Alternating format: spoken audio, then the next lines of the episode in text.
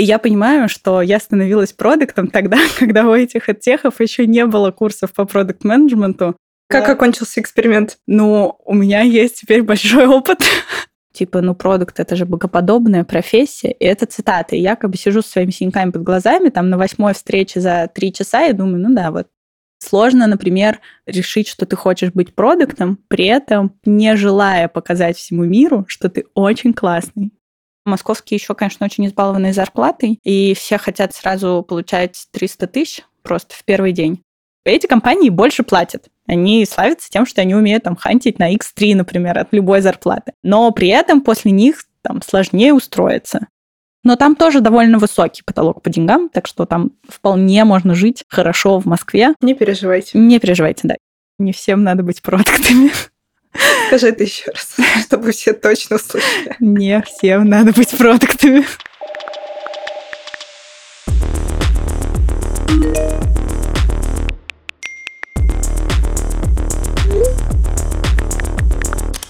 Привет, меня зовут Диана, и это мой подкаст про карьеру маркетологов. Я пытаюсь разобраться, как она устроена, и для этого зову к себе классных специалистов разных грейдов, направлений, из разных компаний. Раньше это были только маркетологи. Но на самом деле карьерные возможности для маркетологов вовсе не заканчиваются на перформансе или брендинге, а еще на вертикальном росте до CMO. Эти возможности намного шире. Например, в какой-то момент маркетолог может захотеть перейти в соседнюю профессию, туда, где точно пригодятся его скиллы и его опыт. Один из таких популярных треков — переход в продукт-менеджмент. Лично у меня есть ощущение, что сейчас эта профессия невероятно популярна, популярно, потому что все IT-компании хантят, э, существует куча онлайн-курсов. В общем-то, я решила разобраться в этом треке поглубже и сделать выпуск про продукт менеджмент Для этого я, как обычно, пригласила к себе в гости классного специалиста, который близок мне по духу. Это Даша Васянина. Даша – карьерный бизнес-консультант, автор телеграм-канала про продуктство Даша Беги. До недавнего времени она работала CPO в Лайме, до этого в BCG, McKinsey, Skill Factory, Skillbox, основала онлайн-школу финансовой грамотности для подростков. В общем, заработала очень много achievements. Даша не работала маркетологом, но хорошо представляет себе, какие скиллы надо качать для перехода в продукт менеджмент И еще она много консультирует ребят, так что насмотрелась на разные карьерные треки.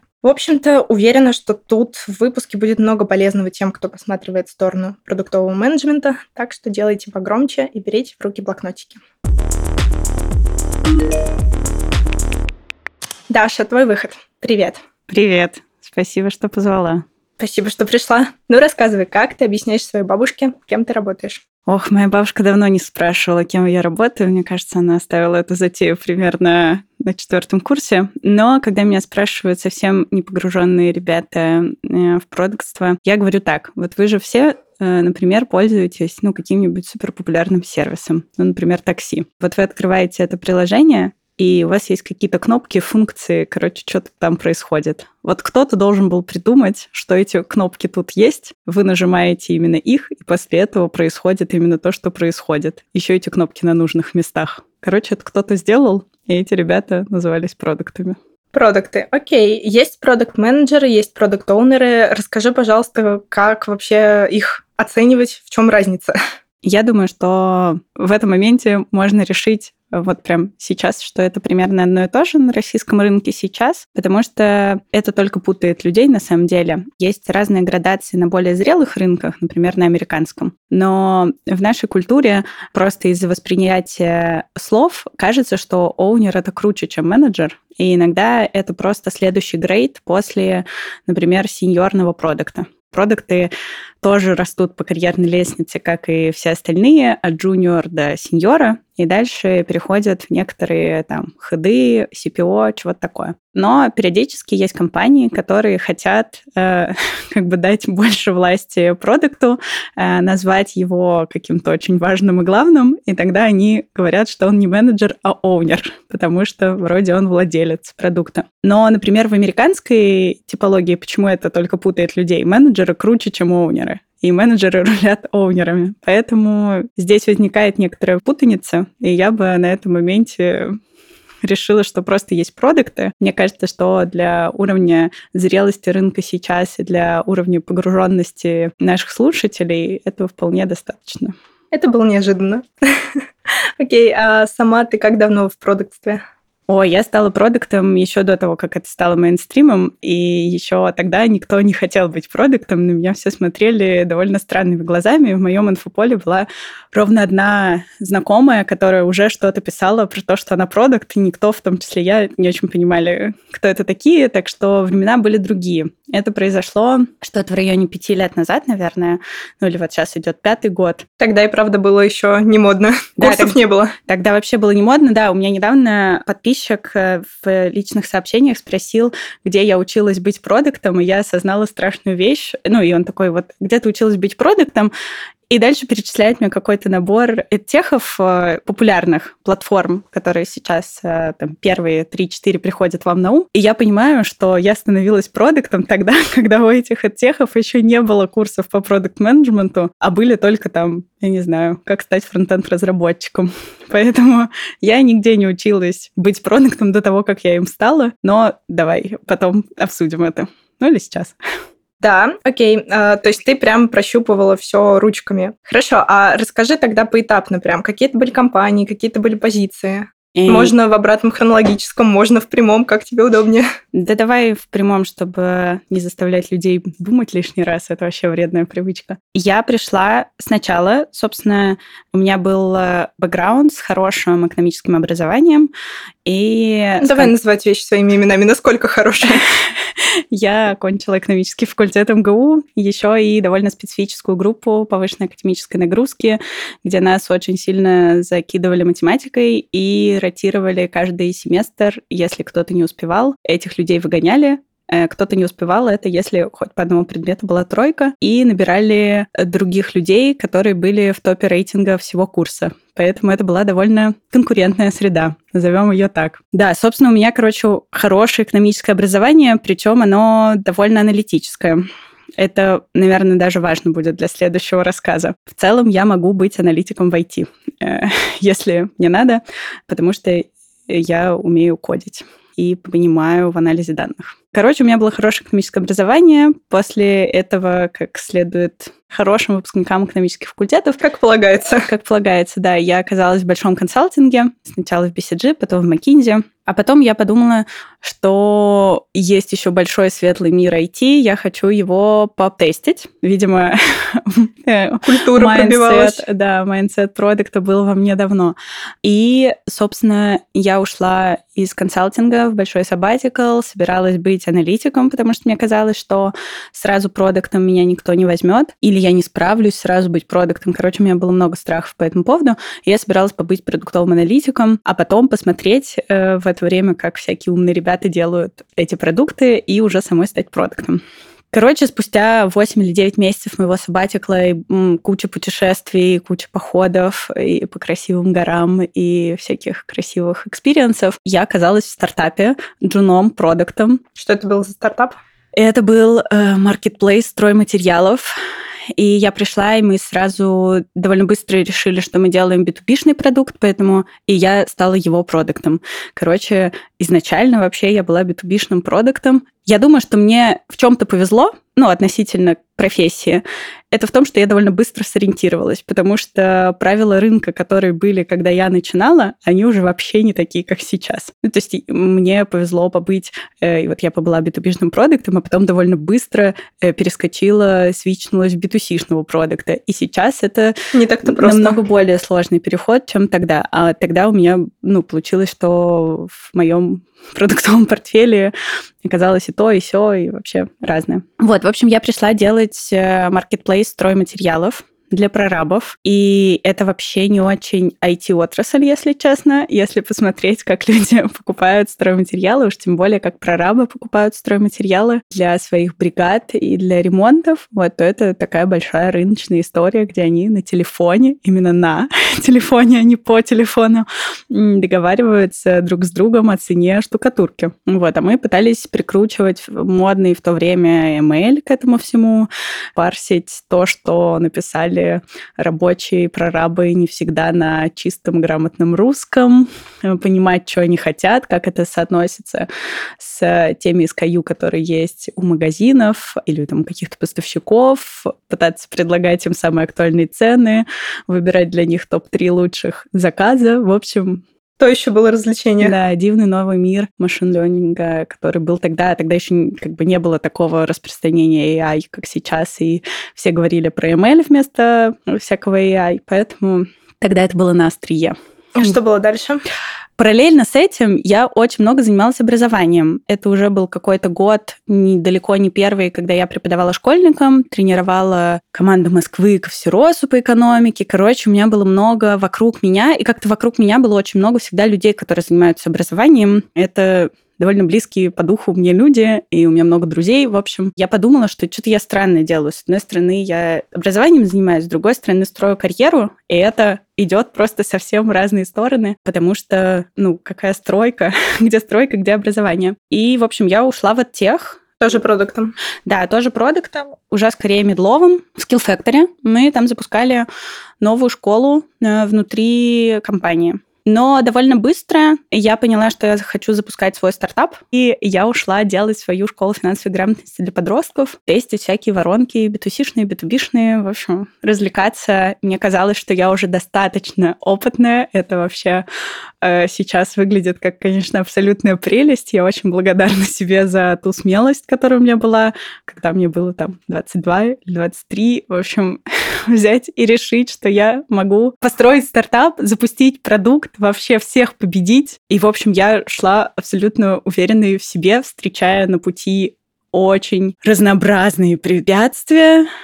Короче, я была... Как окончился эксперимент? Ну, у меня есть теперь большой опыт ну, эксперимент, собственно, кончился. Там у меня были хорошие тесты битубишных воронок. Мы запускали хорошие курсы в школах, в частных, и это было более-менее успешно. У меня было много неуспешных экспериментов с битусишными воронками. Но потом случился февраль 22 года, и я окончательно подумала, что разговаривать про финансовую грамотность не то, что даже неуместно, а просто как бы этим надо заниматься теперь намного вовлеченнее, потому что мир э, финансов стал меняться очень быстро и очень радикально, и теперь как бы какие-то штуки, которые работали много лет до этого, уже не работают. И, собственно, я уже ушла к тому моменту заниматься совершенно другими историями, потому что весной 21 наверное, года меня схантил Skillbox.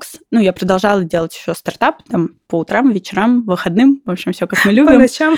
Ночам, по-разному. Вот, но я ушла заниматься студенческим опытом в платформу. Ну, это был какой-то новый виток, потому что это был продукт на сотни тысяч пользователей, и до этого такого не было. Ну, а как водится, продукты в том числе оцениваются и потому, на каком МАУ, на каком количестве активных пользователей ты работаешь. Потому что, конечно, катить фичи там, не знаю, на 10 человек, сотни прорабов или катить фичи на сотни тысяч студентов, это вообще разный уровень ответственности и разный уровень проработки этих фичей. Ну, в смысле, то, о чем ты можешь себе позволить не подумать. Так что я ушла заниматься студенческим опытом, Skillbox, потом запускать там тоже внутри Skillbox всякие новые продукты, а потом я еще раз, э, держась за свой вагончик на американских горках жизни, оказалась в Лайме. Это быстро растущий российский бренд одежды, который искал э, человека, который возьмет продуктово под себя и сайт, и оба приложения. Ну, когда я приходила, приложение в сторах было одно, потом мы сделали так, что их все-таки появилось два,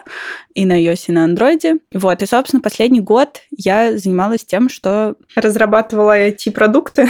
Ну, да, разрабатывала IT-продукты. Этим я занимаюсь, как мы выяснили, последние лет пять, но тем, что я отвечала за своими именами тоже буду называть, отвечала э, за сайт об приложения, растила и выстраивала Discovery команду, настраивала процессы у Discovery у Delivery, делала так, чтобы покупать вещи там уже миллионам пользователей было приятнее. Было приятнее и удобнее. И более конверсионно. Но к одежде ты не притрагивалась, правильно я понимаю? К одежде не к своей, да, я старалась не притрагиваться, коллег не трогать. Да, нет, никакого отношения к коллекциям или там креативам или, не знаю, к разрабатываемому дизайну я не имела. Для этого есть специально обученные в разы более квалифицированные люди.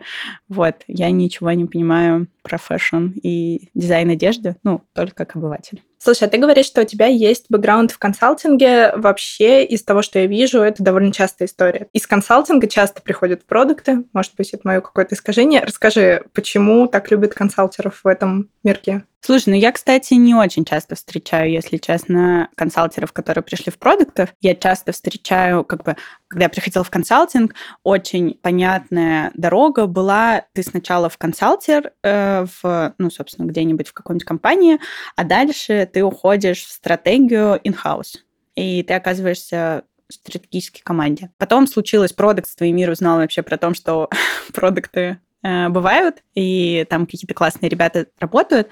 Я думаю, что это как бы нормальный traction, потому что есть некоторый самоотбор в каждую профессию, потому какие качества у людей есть, чтобы они пришли в эту профессию. Я думаю, что очень много пересекающихся качеств, которые самоотбирают людей в консалтинг и э, в продуктство. О, что это за качество?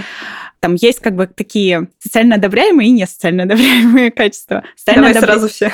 социально одобряемые качества там про всякое аналитическое мышление, про активность, там какую-нибудь вот эту общую бодрость, э, работоспособность, э, структурность мыслей, там, ну вот какие-то такие штуки. И есть не самые социально одобряемые штуки, например, это эгоцентризм. И это объединяет и продуктов, и консультантов, как мне кажется. Ну, то есть ты себя должен очень любить и очень хотеть показать это всему миру, что ты очень классный. И сложно, например, решить, что ты хочешь быть продуктом, при этом не желая показать всему миру, что ты очень классный. Ну, потому что профессия такая, в которой как бы ты должен постоянно выпячивать свое эго. Очень эргант люди там. Да, но это тоже, я про это там последние пару месяцев прям много размышляю, пишу, говорю, потому что, в общем, с ростом продуктов э, люди забывают, что это их эго периодически упирает их в потолок. Не периодически, всегда. То есть, ну, мне кажется, что продукт не может вырасти выше какого-то уровня, если он это эго не усмирит. Потому что с какого-то уровня вначале оно тебе очень помогает, ты действительно очень проактивный, действительно очень хочешь как бы всем показать, что ты тут классный. За счет этого ты как электрический веник просто носишься и делаешь какие-то штуки, на которые у других не хватает времени, мотивации, энергии, чего-то такого, и поэтому ты довольно быстро растешь. Но с какого-то уровня примерно вот между сеньором и хедом ты упираешься в ситуацию, когда тебе надо решать проблемы, которые скорее командные, и история, в которой много людей должны сделать какие-то нужные тебе штуки, чтобы ты решил эту большую проблему. Проблемы уже становятся комплексными, большими, и ты больше не можешь на своем эго один как бы тут все это вывозить. И поэтому, если ты не, наоборот, убираешь это эго куда-то в чулан и там не реализуешь этот свой эгоцентризм, потому что ну, он все равно никуда не уходит, если он у тебя уже есть. Ну, так у всех продуктов оказываются телеграм-каналы, например. И вот Совпадение. Да, да, да. А что еще кроме эго? Готовность к неопределенности. Это тоже важная штука, потому что, ну, у консультантов же в чем главный соблазн пойти консультантом. Тебя постоянно кидают в разные отрасли, и ты каждый раз как будто бы решаешь новый кейс. Ну и у продуктов вообще-то хорошо, если ты окей с неопределенностью. Ну, то есть сильнее, чем среднестатистический человек, потому что у тебя все время какая-то зыбкая почва. У тебя никогда не хватает информации на 100% для принятия решения. Ну, то есть это какая-то там схожая история и с предпринимательством. Почему потом продукты уходят в предприниматели? Тоже же, ну, очень понятный матч по внутренним качествам. Ну и любовь э, к деньгам и признанию. Это тоже важно как бы понятно, что в консультанты тоже не идут люди, у которых нет денег в ценностях, в их топе. Ну и в продукты часто идут люди, потому что им кажется, что продукты зарабатывают 300 миллиардов в секунду. Наверное, четвертое, но уже не очень обязательно, это тоже не то, что видно скорее в начале продуктского пути. То, что ты можешь сильно менять отрасли, сильно менять продукты, возможность повлиять сильно, принести импакт на отрасль, да? Я скорее про то, что ты можешь сильно менять свои зоны, просто ты там можешь поработать то в техе, то в фэшне, то в стройматериалах, но про вот это умение влиять, это скорее почему люди переходят из других профессий в продуктство. Такая история, потому что... Ну, Другие профессии не очень могут влиять? Часто людям в других профессиях кажется, что у них меньше влияния, чем у продуктов. Тоже такой как-то очень частый стимул перехода кросс-функционального. Но вот изначальное про умение влиять, да, это там же, где эгоцентризм, мне кажется, что он довольно рядом и у консультантов, и у продуктов, потому что когда ты идешь в консалтинг, особенно очень молодым человеком, там, на последних курсах института или сразу после университета, ну, в общем, вот, ты еще совсем юн, и тебе кажется, что ты такой классный, гениальный, ну, как бы понятно, ты бриллиант, и ты сейчас придешь и повлияешь просто на огромную на компанию, да, которая тебя покупает. Это ну, не прям совсем так в итоге выглядит, но мы не будем рушить как бы э, каждый должен пройти этот путь. Ну и, собственно, да, конечно, это там же, где ты хочешь всем показать, что ты супер классный, там же ты хочешь повлиять на весь мир. Ну и у продуктов то же самое, да, ты хочешь повлиять на продукты, на пользователей, сделать им лучше, это нормально. Ну, ага. это и есть как бы некоторая мотивация. Зачем еще быть продуктами? Как бы это не самая простая, не самая спокойная. Тоже я очень аккуратно сейчас говорю. Ну, это реально одна из профессий, которая довольно стрессовая, довольно сложная, довольно конкурентная, особенно сейчас. Ну, надо понимать, за что ты борешься. А ты говоришь, что из других профессий приходит в продуктство вот за каким-то таким как раз импактом, влиянием, да? Откуда вообще приходят в продукты, кроме консалтинга? Приходят из продуктов, из разных аналитиков. Из разных, из продуктовых. Да, приходят и из продуктовых, и из бизнесовых, и из системных. Ну, из системных чуть пореже, но тоже на самом деле. И из маркетологов тоже приходят. Это все, когда тебе кажется, что ты на шаг дальше от пользователя, на шаг дальше от стейкхолдеров. Если подумать про продуктовую команду, то у тебя есть продукт, есть там дизайнер, есть аналитики, есть дальше уже разработка, тестировщики. И когда всем кажется, что они на шаг дальше от пользователя, от стейкхолдеров, от принятых решений, чем продукт, хочется свичнуться в вот это продуктство. Там тоже есть, как в любом магическом лесу, в который ты хочешь попасть, всякие крокозябры, которые тебя там поджидают, но как бы идея такая есть, там манит, кто-то еще поет хорошо из этого леса, какие-то свечения такие магические происходят. Уже все-таки дальше, ну, то есть там разработчики редко приходят в продукт. Бывает тоже такое, но скорее они приходят, они сначала дорастают до каких-то лидов, типа там технических или там скорее тем лидов, дальше они становятся какими-нибудь там CTO, и вот они хотят побольше на бизнес влиять, потому что им кажется, что все эти бизнесовые чуваки не очень умные, а они очень умные, поэтому вот как бы они захватывают какие-то там околопродуктовые куски. Такое тоже бывает, но это такой сложный, долгий трек, скорее сейчас уже каких-то взрослых ребят, которые тоже там... Когда они начинали, как бы не было продуктов, и они вот выбирали из того, что есть, потому что надо понимать, что мир меняется, круг возможных профессий тоже на самом деле меняется, и это нормально, что там люди 10 лет назад не придумали, что им надо быть продуктами, не было такой профессии на рынке российском просто. А расскажи конкретно про трек маркетологов, как это может ну, выглядеть? Ты говоришь, что переходят, часто такое бывает вообще? Ну, я встречаю, да, периодически, но надо понять, что у меня тоже довольно смещенная выборка, потому что, конечно, ко мне больше приходят маркетологов, если говорить только про маркетологов, которые хотят делать что-то с продуктом. У меня есть просто какие-то ребята на консультациях, которые просто хотят расти или переместиться внутри маркетинга, там, не знаю, им надоело перформансом заниматься, они хотят брендом, например, заниматься.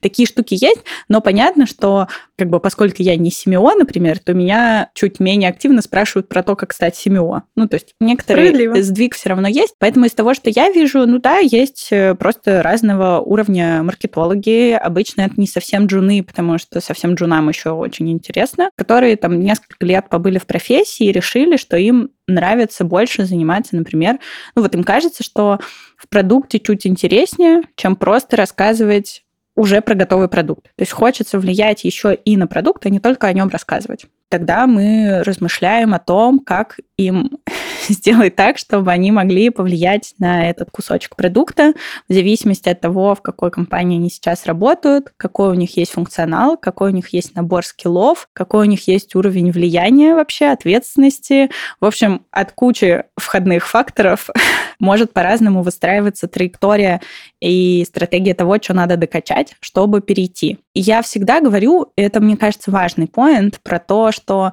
поскольку сейчас профессия продукта очень хайповая, все, ну, особенно там последние пару лет, всем кажется, что продуктами быть просто, мне иногда говорят, типа, ну, продукт это же богоподобная профессия, и это цитаты. Я как бы сижу с своими синяками под глазами, там, на восьмой встрече за три часа, и думаю, ну да, вот. Так мне... выглядит так, Бог. Да, да. Да, так выглядят люди с богоподобными профессиями. Поскольку как бы очень распиаренная профессия, окей, все вообще классно, но надо понимать, что, во-первых, не всем надо быть продуктами, во-вторых, не у всех получится, в-третьих, поскольку раз вы уже решили быть продуктами, то надо относиться к этому как к гипотезе, потому что продукты... Может не сработать. Да, может не выгореть, продукты вообще думают гипотезами, поэтому раз уж вы хотите наступить на эту клеточку в этом минном поле, то будьте добры, думайте гипотезами. Поэтому это просто траектории под набор навыков, скиллов, э, там, не знаю, каких-то зон ответственности, которые надо докачать, чтобы попробовать потестить эту гипотезу. Возможно, вам вообще не понравится, и это окей. Мы поняли, что переходят из разных профессий, а вообще с нуля могут прийти в продуктство? Джуны продукты существуют или это больше такой какой-то миф? Джуны продукты существуют в России пока. Это не норма. Да, ну нет, я не знаю. Рынок меняется. Надо сказать, как мне кажется, мы это уже сказали, но я еще раз скажу, что рынок в России еще не очень зрел. Если посмотреть на рынок США, например, то там нельзя прийти джуном продуктом без бэкграунда. Ты должен уже побыть в отрасли кем-то, аналитиком, разработчиком, проектом, кем угодно, и только потом переходить к продуктам. В России пока еще можно, то есть когда я начинала, очевидно, можно было вообще. еще, еще вообще не было понятно, что происходит. Сейчас тоже можно, но конкуренция на джунов выше, э, на джуновские позиции. Надо понимать, что чем больше компания, тем менее выгодно им покупать джунов, потому что разница в зарплатах между джунами и медлами небольшая по меркам компаний, но при этом медлы уже что-то умеют. Джунов покупают все равно, я много кейсов вижу там в региональных компаниях, например, где мало конкуренции, мало спецов, и они понимают, что им надо растить своих. Потому что иначе, ну, особенно там, вот, например, в России очень восточные какие-нибудь регионы, как Дальний Восток, там мало просто компаний продуктовых с культурой. Они там существуют, но ребят продуктов там тоже мало, ну, там мало пока и спроса, и предложения, при этом они не могут работать э, там с московскими продуктами, например, потому что, во-первых... По конкуренции не уступают, в смысле, а, наоборот, уступают. Ну, там есть проблема явно с часовыми поясами, все таки продукт — это такая история, в которой ты много времени проводишь в звонках. Я год назад была на Камчатке, меня очень э, поразила она, и я ходила даже по полуострову и думала, блин, как бы релацироваться на Камчатку. Там большая разница. Ну да, там много часов. Вот, весь твой рабочий день. И поэтому они могут там до какого-нибудь Иркутска, Новосибирска условно ребят брать из-за разницы во времени. Ну, а московских еще плохо брать, потому что московские еще, конечно, очень избалованные зарплатой, и все хотят сразу получать 300 тысяч, просто в первый день, э, за минуту желательно. И поэтому, конечно, такая непростая история. И поэтому там часто довольно выращивают своих продуктов. Если в компании есть кто-то, CPO, например, хороший, который сам разобрался во всем этом, ездит, обменивается опытом, там еще что-то. Ну, в центральных регионах обычно нет такой практики. Слушай, да? нет, мне кажется, компаниях. что набирают, Просто это из-за того, что конкуренция очень большая сейчас на джунов, все ринулись, все пошли там, не знаю, на курсы какие-нибудь, то это довольно просто конкурентный рынок. Я думаю, что это не страшно. Ну, то есть со стороны компаний бывают периоды у компании, у продуктов и у команд, когда нужен джун. Это неплохо. Просто бывают такие этапы развития, когда нужны джуны. И хочется их поднабрать немножко. С одной стороны, они закрывают часть задач, Особенно если у тебя есть ресурсы сейчас тоже на то, чтобы их воспитывать и там как наставлять. С другой стороны, они могут закрыть тебе часть задач, а потом еще и ну, с некоторой вероятностью остаться у тебя там медлами и вырасти, и вообще будут такие доморощенные медлы. Короче, я не думаю, что это плохо для компаний,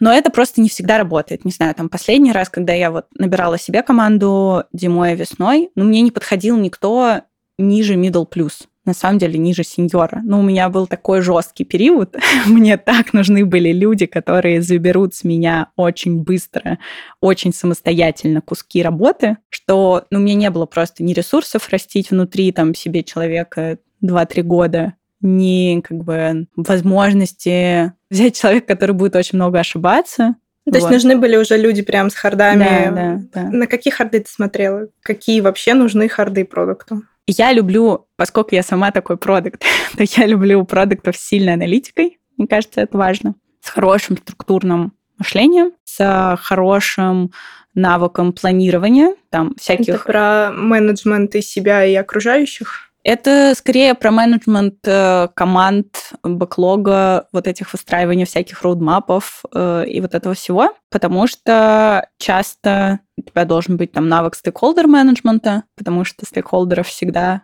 в разы больше, чем продуктов. Ну и я люблю еще людей, которые умеют в исследования, потому что все-таки Discovery, как бы у тебя не всегда, конечно, есть время и ресурсы на длительное Discovery, но если человек понимает, когда и как и что надо поисследовать, это всегда лучше, чем если он просто подкидывает монетку и решает. Ну, то есть как бы в продуктской культуре должно быть Discovery. Сто процентов, да. Давай разберемся. Discovery и Delivery — это разные этапы. Расскажи вот про это. Да, Discovery — это часть исследования, пока еще собственно, команды есть. Discovery и Delivery. Discovery команда — это продукты, аналитики, дизайнеры, которые исследуют, формируют решения, вот все, что происходит до того, как задача ушла в разработку. Delivery команды — это, собственно, технические команды, которые реализуют это. Поэтому Delivery, потому что они поставляют решения в прод. Там есть разработчики, могут быть системные аналитики где-то, ну, они обычно в середине, ну, в общем, они часто вертикали технических команд, но они еще как бы немножко discovery. А Продуктов там нет. Продукты, ну, они не в delivery команде чаще всего. Как бы разные оргструктуры бывают, но мне кажется, что когда продукт в delivery командах, это влечет некоторые последствия не всегда положительные за собой. Ну, тоже смотря какие продукты. Продукты, мы, кстати, это пропустили, а продукты бывают же очень разные. Сейчас я расскажу про delivery команды и можем поговорить про продуктов, потому что я тут про структурное мышление рассказываю, но перескакиваю. Да, в delivery командах есть еще обычно тестировщики, могут быть всякие delivery менеджеры, могут быть проекты delivery команд и всякие ребята, которые помогают э, поддерживать инфраструктуру, там, девопсы, но они как бы обычно не в продуктовых командах, а скорее в IT-департаментах. Да, собственно, Discovery команда придумывает, что и как мы будем делать, Delivery реализует это. Э, поэтому важная мысль, которая, мне кажется, иногда кто-то из этой связки забывает, что мы на самом деле не можем друг без друга. Delivery команды и Discovery ну, не могут друг без друга, хотя все время есть соблазн подумать, что да ну мы можем за всех. Особенно, конечно, у delivery команд подумать, что они могут за всех, потому что, ну, Discovery команды понятно, что не могут. Кодить-то никто не умеет там. Вот, а эти ребята вроде и кодить умеют, но, типа, а что там поработать этими Discovery чуваками? Вот, но это тоже смещение всего просто. Вот. С этим разобрались, хорошо. А про продуктов? Да, теперь про продуктов. Почему продукты бывают разные? Ну, потому что, опять же, рынок новый, профессия новая. Вот это все все называют продуктами кто кого хочет. Какие вообще бывают продукты? Мне кажется, что чуть разные по компетенциям и по ролям B2C-шные и B2B-шные продукты. Такие классические ребята, которые про B2C, про интерфейсы, про пользовательские исследования, в общем, те, кому мы представляем, когда мы думаем про продукты. А, есть, собственно, B2B-шные продукты, продукты внутренних продуктов, которые меньше, скорее, про пользовательские исследования в таком классическом понимании, когда есть большие там опросники, какие-нибудь АБ, тесты и вот это все, но скорее там больше про качественные исследования, потому что вот все пользователи у тебя сидят в компании, и тебе надо как бы разобраться, что им надо вообще. Есть э, технические продукты, которые меньше про интерфейсы и больше про технологии, ну, какие-нибудь там продукты, которые занимаются ML-моделями, например. Они должны уметь кодить, да? Они не должны уметь кодить в чистом виде, но они должны очень хорошо понимать, как технически работает их продукт, потому что их продукт — это и есть условная машинка. Ну, то есть они занимаются не интерфейсами, а том, тем, что происходит под этим интерфейсом. Какой-нибудь продукт рекомендательной системы у тебя все метрики про то, чтобы улучшить качество выдаваемого ответа, а не про то, чтобы красиво показать. Ты как бы одинаково это показываешь. Ну, у тебя уже есть поля там в поисковике, которые ты показываешь. Вот. Э, и бывают как раз э, в больше маркетинговую историю. Там тоже бывают разные штуки. Бывают продукты прям маркетинговых продуктов просто. Какой-нибудь продукт, ну, какой-нибудь платформы для лендингов, например. Вот в техе это частая история. У тебя есть там сотни курсов, и понятно, что каждый лендинг не собирается заново. Но у тебя есть некоторый продукт, в котором ты собираешь этот лендинг. Ну, типа тильда условная. Ага, то есть у тебя есть довольно простая технология, но при этом сильно э, зависит, ну, как сказать, ты можешь влиять на разный ее внешний вид, да? Да, ты можешь влиять, например, будет ли в этой условной внутренней тильде у тебя какой-нибудь блок с отзывами. Ну, просто как бы, чтобы разные люди, которые собирают эти лендинги уже, могли или добавить отзывы, или не добавлять отзывы. Ну, или там как у тебя выглядит какой-нибудь там первый блок. Ну, то есть это тоже... Вот здесь как раз много об тестировании, потому что трафика много, конверсии, которые меняются, они на больших цифрах дают большие приросты или, наоборот, большие просадки. Так что здесь... Э, Не нужно глубокого погружения в технологии, просто вот... Э, ну, там как бы технологий не очень много обычно, там фронтенд обычно как раз, потому что у тебя истории скорее э, фронтовые, то там зато нужна как бы ориентация на маркетинг, вообще понимание, что, ну, насмотренность некоторая, вот такая э, всяких воронок маркетингов. Ну, то есть это как раз такие штуки хороши для перехода из маркетологов в продукты. Вот я за плавные переходы вообще. Не в смысле, что надо долго и мучительно переходить, а в смысле, чтобы э, не было такого, что ты такой, так, все, я вот закончил предыдущую жизнь, завтра начинаю новую жизнь. Такое в карьере я не люблю такое. Я люблю, чтобы как бы весь твой предыдущий опыт или часть твоего предыдущего опыта помогала тебе в новом своем карьерном опыте. Поэтому из маркетологов в продукты вот через продуктов маркетинговых продуктов можно довольно плавно перейти. А потом уже что угодно там творить. Ага, но про карьерную стратегию чуть попозже поговорим. Хорошо. И э, пятое, я помню там про продуктов. Да, есть просто еще куча людей, которые занимаются разными продуктами. Они не обязательно даже айтишные в продуктовом подходе. И тогда они тоже продукты, ну, каким-то, например, продукт образовательного продукта. У тебя твой продукт — это ну, курс условный или симулятор. Он контентный, но ты продукт. Это про контент продукты. Ну, да, про контент, про наполнение, про структуру образовательного продукта, например. У тебя нету там команды разработчиков, но вместо этого у тебя есть команды из методиста, там, может быть, продюсера, может быть, дизайнера, может быть, селза, может быть, еще кого-нибудь, которые помогают тебе с этим образовательным продуктом. Но ты используешь продуктовый подход со всяким там тестированием гипотез, э, последовательным, с исследованиями, вот с этим всем. И поэтому ты продукт, а не проект, например. Ага, поняла. Продукты бывают разные, окей. А что их все-таки объединяет в плане софтов? Есть что-то общее между всеми этими продуктами? Да, я думаю, что кроме вот продуктовой культуры продуктового подхода. Это скорее не софт, конечно, а некоторая система жизни а, и подход.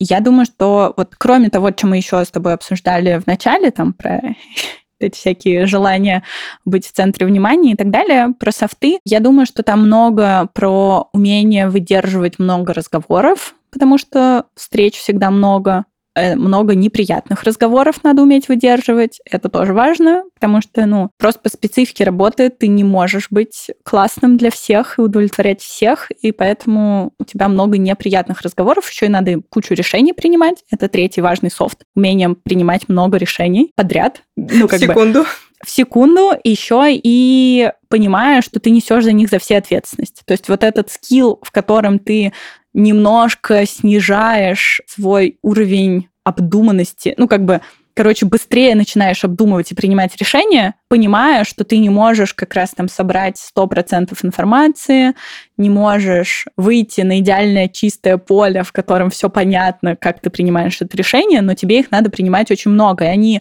э, ну, могут быть от совсем мелких, типа, там, не знаю, Даша, Даша, привет, вот тут вот непонятно, какой макет выбрать, там, кнопка такая или кнопка сякая. Ты, ну, как бы, а ты понимаешь, что у тебя нет там, ресурсов и надобности запускать на эту кнопку АБ-тест, и ты такой, вот такая. Или там текст тут такой.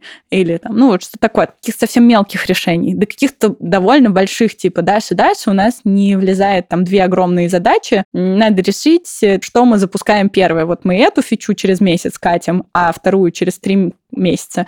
Или наоборот. И вот как ты пойдешь там объясняться с пользователями, с стейкхолдерами, с бизнес-моделью, в которой уже посчитано, что обе эти фичи запустятся через месяц. Вот, ну, короче, много всяких решений. Угу. Вот. Много разговоров, много неприятных разговоров, много решений. Много ответственности. Много ответственности и быть окей с неопределенностью. А еще продукты много работают с чуваками, которые у них не в функциональном подчинении, а в таком проектном. То есть э, тут надо как-то даже не директивно управлять людьми, а больше вдохновлять, лидировать. Вот это тоже надо уметь, это софт.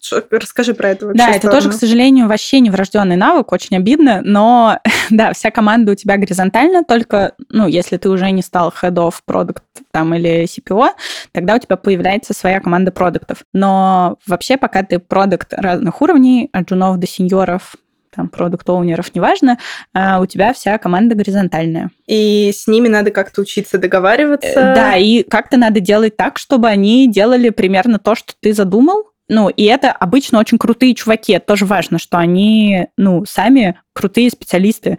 Они умные, во-первых, это тоже, ну, иногда проблема, очевидно. Ну, короче, и разработчики, и аналитики, и дизайнеры — это умные ребята. И поэтому они, ну, если это крутые еще чуваки, то они не готовы делать фигню, потому что они понимают, что их успех в их карьере на самом деле зависит тоже от того, что ты там напринимал каких решений. Иначе, ну, они будут пилить какие-то тупые фичи, которые не принесут импакта. Это значит, что продукт не будет развиваться. Это значит, что в их как бы резюме тоже все будет плохо на самом деле. Это печально. А, тут тогда возникает вопрос, а как тебе вот как продукту понять, что ты хороший продукт, что ты не говно делаешь? Ты что, на что смотришь? На метрики, Ой, на отношения ну, в команде? Задавать вопрос, не говно ли я делаю, вообще полезно каждое утро, по-моему, всем, в принципе. Не только продуктам, но продуктам еще и вечером. ну да, ты смотришь на метрики, насколько у тебя вообще растет то, на что ты работаешь. Какого порядка это могут быть метрики? Мау, ретеншн, что? В зависимости от того, какой уровень продукт. Ну, джуновский на совсем локальные смотрят, медловский на чуть повыше, сеньор должен смотреть на всю pnl включая метрики денег. Хотя как, продукты влияют обычно на относительные метрики, а не на деньги. На те, которые ведут к деньгам, но там не всегда влияет на трафик. Да, ты смотришь на метрики, и я еще советую смотреть на команду, насколько она не умирает. Ну, то есть, если ты продукт, который сжигает команду за полгода, это нехорошо. Команда так должна с надо. тобой идти в долгу. Ну, да, так не надо, хотя бы стараться. Делать не так надо. Так что, ну, продукты, команда Окей. А давай теперь подумаем, как вообще все это прекрасно сейчас рассказала собрать, как этому учиться, как развиваться. Вот, может, в частности, есть какие-то образовательные проекты, типа там, не знаю, курсов? Раз уж мы живем в такое прекрасное время, что продукты модные. Я про это всегда думаю так, что нету единого совета, куда пойти поучиться. Ну, все, нету, сори. И вообще образование должно идти от целей э, того, что ты с ним хочешь сделать. То есть образование – это инструмент. Я очень топлю за хорошее образование, но это инструмент для чего-то. Э, вот. Поэтому я никогда нигде не пишу про то, что типа вот всем надо пойти и пройти какой-нибудь курс, сори, потому что надо проходить какие-то курсы, если надо идти или читать книжки, или смотреть видосики на Ютубе, только когда ты понимаешь, зачем тебе это надо, иначе это ни к чему не приведет. Поэтому как э, учиться быть продуктом, надо собрать скиллы, которые нужны продуктам, надо собрать скиллы, которые у тебя уже есть сейчас, и выстроить план развития. Э, если у вас есть клевый руководитель, то можно это сделать с клевым руководителем. Если у вас нет клевого руководителя, но есть какой-нибудь старший э, друг, да, старший друг, то можно сделать с ним. Если нет, то надо найти ментора. Как бы к счастью, рынок это тоже развивается и, и можно найти менторов. Если ничего из этого нету, то я скоро сделаю продукт, в котором я буду оценивать продуктов и давать им карту компетенции и их стратегию развития. Ага, то есть все-таки пытаешься, если ты хочешь переходить в продукт, в менеджмент, садишься, составляешь себе карту компетенций с кем-то или один, там, ресерчишь и под себя подбираешь уже материалы. Да, Точно да, потому что, ну, это как бы, ну, есть какие-то супер базовые вещи, типа никому не вредно будет пойти и послушать про какой-нибудь матстат и эконометрику. Как бы применишь ли ты это тут же сразу на работе? Нет, не применишь. Хорошо ли это для мозгов? Да, хорошо. Но как бы быстро тебя это куда-то выдвинет? Ну, не очевидно. А, или там, хорошо ли пойти поучиться SQL? Ну, вообще-то хорошо. Надо ли всем продуктам уметь писать SQL-запрос? Нет, не надо. Есть ли продукты, которым надо писать SQL-запрос? Да, надо.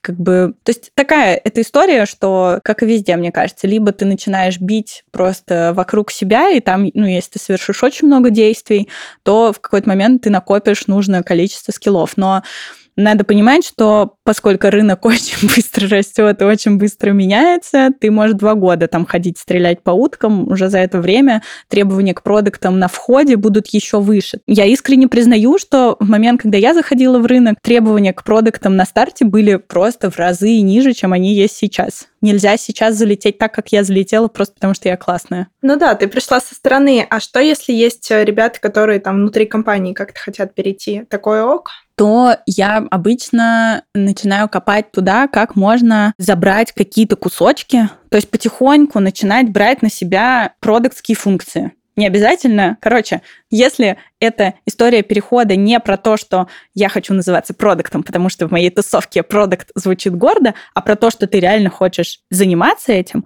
то обычно можно аккуратно захватывать некоторые функции продуктские, забирать на себя и как смотреть, это выглядит? как тебе. Приходишь к знакомому продукту и говоришь, дай задачки или что? Ну да, у тебя есть обычно какая-нибудь команда, с которой ты работаешь в связке. Ты можешь э, там приходить к ней и предлагать какие-то там, типа, давай я возьму на себя research, или давай мы вместе с тобой посмотрим аналитику. Если прям совсем нету этой команды, ну, с кем-то ты работаешь, ну, я бы ходила пить кофе с разными продуктами и предлагать им идеи, типа, разговаривать с ними, пытаться как-то с ними наладить связку, да, чтобы в чем-то им помочь помочь. Смотрела, чтобы, ну, например, там, не знаю, вы командой маркетинга запускаете вообще какие-то новые эксперименты или новые там ну, вообще продукты маркетинг иногда запускает, как бы некоторые... Иногда запускает. Штуки. Вот, ну да, ну, пытаться применять там продуктовый подход, пытаться как бы делать не так, как раньше. Окей. Вот ты вначале, по-моему, говорила о том, что продуктство — это такая довольно универсальная история. То есть можно попереходить там из теха в финтех, угу. и это в целом ок. То есть навыки продукта, они перетаскиваемые.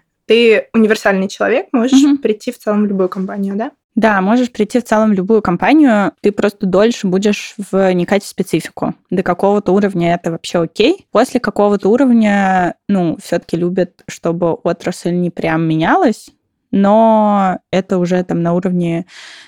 Топов. Топов, да. Угу, понятно. А насколько важно, чтобы это была вот прям крутая tier one компания с сильной продуктовой культурой? Как сама считаешь? Как можно увидеть из моего бэкграунда, я не там все еще, хотя, наверное, я могу туда попасть примерно, ну, у меня все хорошо с самооценкой, я думаю, что я могу попасть примерно в любую э, биг тех компанию в России, которую, если я захочу, но я не там. Я думаю, что можно делать по-всякому. Можно идти не в самые большие компании, можно идти, наоборот, в крупные компании. Это очень зависит. Ну, это тоже большой разговор. Я бы его сейчас не затягивала про то, как разные траектории выбора разного размера компании влияют на то, какие у тебя дальше есть возможности. Это такое прям большое дерево про то, что происходит, если ты вначале выбираешь стартап или вначале ты выбираешь большую компанию, потом ты из этой большой компании уходишь в поменьше, как бы где ты в плюс уходишь, где в минус, что ты потом можешь с этим делать. Короче, это тоже такой пазл, который надо с каждым отдельно собирать, ну или там как-то типизировать и точно не на слух это делать. Большая индивидуальная история. Большая индивидуальная история. То есть в целом есть развилка, там ты идешь в классную с продуктовой культурой компанию или там в стартапы, или куда-то в рога и копыта. Карьера не загублена ни на одном из этапов, если ты понимаешь, зачем, да? Ну да, я бы сказала, что прям одним решением, ну можно, конечно, сгубить карьеру, но точно можно по-разному. Можно идти в большую компанию в начале, можно идти в маленький стартап, как я как бы выяснила. А, но я, например, шла в маленький стартап, но с очень крутой командой, где меня очень растили. Поэтому я через год вышла довольно сильной, на самом деле, для года. Там, я не знаю, если бы я пошла в какой-то один из больших бигтехов, э, выросла ли я так за первый год или нет. Никто не узнает теперь. А есть какой-то блэк-лист компаний? Ну вот куда точно прям не стоит идти? Я думаю, что он у каждого индивидуален. Как бы часто это всякие истории ценностные, про отрасли нелегальные, например, про какой-нибудь, не знаю, ставки там, какие-то такие штуки. Такой темный вопрос. Э, да, ну как бы это тоже просто у каждого карьерного решения есть свои плюсы, есть минусы. Эти компании больше платят. Они славятся тем, что они умеют там хантить на X3, например, от любой зарплаты. Э, но при этом после них там сложнее устроиться. Но при этом там каждое утро просыпаться и думать, что ты идешь вот делать этот продукт, насколько ты меняешь мир к лучшему. Ну, то есть кто-то задает этот вопрос себе каждое утро, кто-то не задает. Но его греет мысль, что он в три раза больше, чем рынок зарабатывает. Так что это там одна история. Не знаю, кто-то не хочет принципиально в какие-то отрасли или в большие компании, которые близко к государству, или наоборот, которые далеко от государства. Кто-то не хочет там типа супер маленькие стартапы, потому что это очень рискованно. Ну, это действительно очень рискованно. Статистика гибели стартапов в первый год неумолима. Вот. Кто-то, наоборот, хочет в большие компании, потому что кажется, что там классная культура. Кто-то, наоборот, не хочет в большие компании, потому что не хочет быть продуктом одной кнопки. Продукт одной кнопки — это тоже там как бы не везде реальность, но где-то близко к реальности. Ну, то есть это очень зависит от э, и компании, и позиции, и человека. Но у тебя у самой есть такой блэк-лист? Ну, да, наверное. Я бы не сказала, что у меня история там с морально-этическими всякими штуками, я задаю себе вопрос, короче, утром, иду ли я делать мир лучше, и вообще, как бы, что я собираюсь делать сегодня.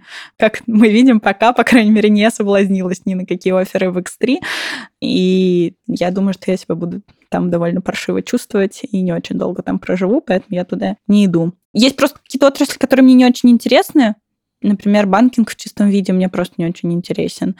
Мне никогда не было интересно, хотя я все еще с экономического факультета делаю деньги ради денег. Ну вот, такие штуки мне просто не очень интересны. Короче, я, поскольку Пока у меня есть возможность выбирать, я выбираю то, что мне нравится. На X3 на самом деле, конечно, сложно не соблазниться, но на самом деле, когда ты переходишь в продукты, мне кажется, ты часто проседаешь в доходе, и это, конечно, такой вопрос сложный психологически, особенно там, если у тебя один источник дохода, и это работа. Вот как к этому подготовиться, и можно ли вообще без него обойтись, без грейддауна? Ну, очень зависит от того, с какой позиции ты переходишь. В целом, если ты переходишь с медловым там, маркетолога, раз мы про маркетолога говорим, то можно перейти и на какого-то джуновского продукта, может, и без потери денег, просто потому что продуктам больше платят в среднем, чем другим профессиям на тех же грейдах. Поэтому, ну, в целом, можно попробовать перейти там медла на джуна, не сильно просев в деньгах. Странно переходить там с какого-то си-левела на джуна, это тоже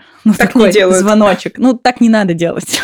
Можно этого обойти. Так очень хочется всем сделать. Все такие, нет, ну я сейчас пойду обратно, начну с нуля, мне 50, и я начну. И, ну, это плохая стратегия, просто всем будет от этого плохо, на самом деле, когда вы уже в чем-то очень крутые, когда вы пойдете на джуна и будете соревноваться с выпускниками вчерашними университетов тогда понятно, что это все потеряется, да.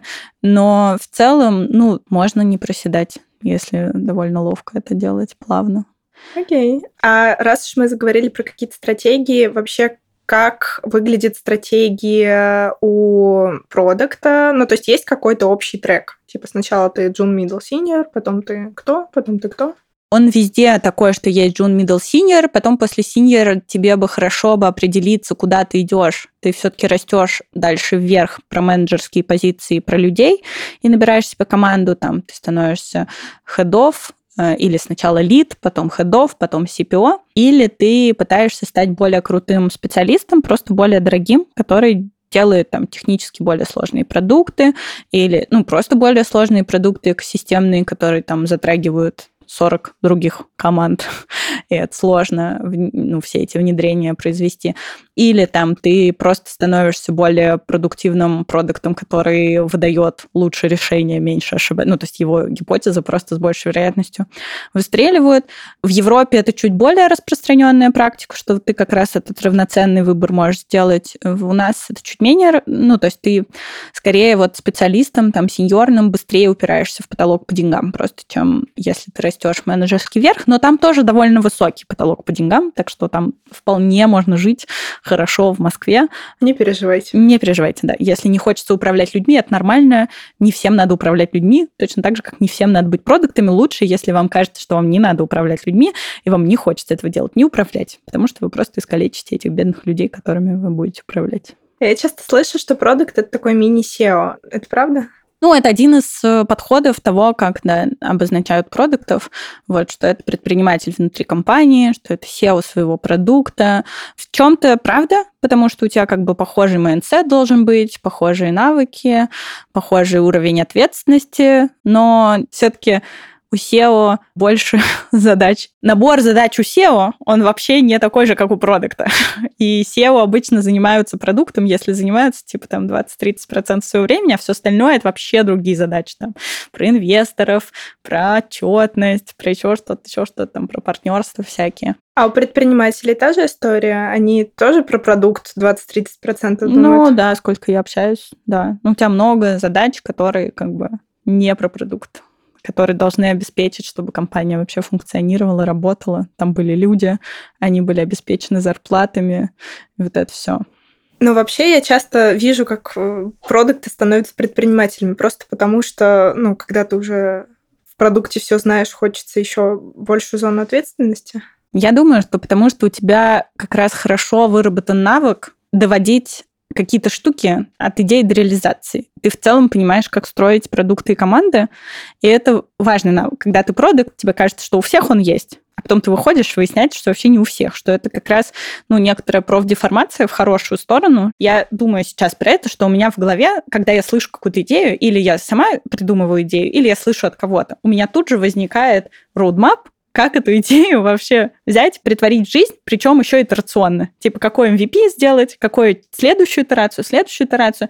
И вот там, ну и как бы и какие метрики навесить, чтобы отслеживать, она вообще летит или не летит. Вот этот навык у тебя есть, из-за этого тебе запускать какие-то свои штуки сильно проще, потому что это ровно это и умеешь делать. Ты довольно четко понимаешь, кто тебе нужен, какие функции, как ты это будешь тестировать, и дальше ты идешь просто и реализуешь, и как бы ну, вот этот навык от идеи до реализации доводить у тебя тоже есть, потому что ты все-таки уже не консалтер, который рисует только презентации с рекомендациями того, как делать, а у тебя, как у продукта, надо фичи в прод все-таки запускать, а не просто придумывать, что они будут классными. Кажется, на самом деле, что какое-то представление сложилось, кто такой продукт, по крайней мере, у меня, надеюсь, что и у всех остальных. Давай финалочку. Скажи, пожалуйста, есть что-нибудь самое частое, что ты говоришь ребятам, которые приходят к тебе на консультацию? Самый популярный совет начинающим продуктам? Э, не всем надо быть продуктами. Скажи это еще раз, чтобы все точно услышали. Не всем надо быть продуктами. Окей, okay. спасибо тебе большое. На самом деле получилось очень-очень интересно. Для меня э, оказалось много каких-то нетривиальных выводов, особенно то, что продукт оунер и продукт менеджер в России это одно и то же. Обидно, обидно. Могли заканчивать, получается, на третьей минуте. Ну, если бы мы закончили на третьей минуте, то не получилось бы такого классного большого разговора. Спасибо тебе большое. Спасибо тебе. Что, до новых встреч. Пока-пока. thank you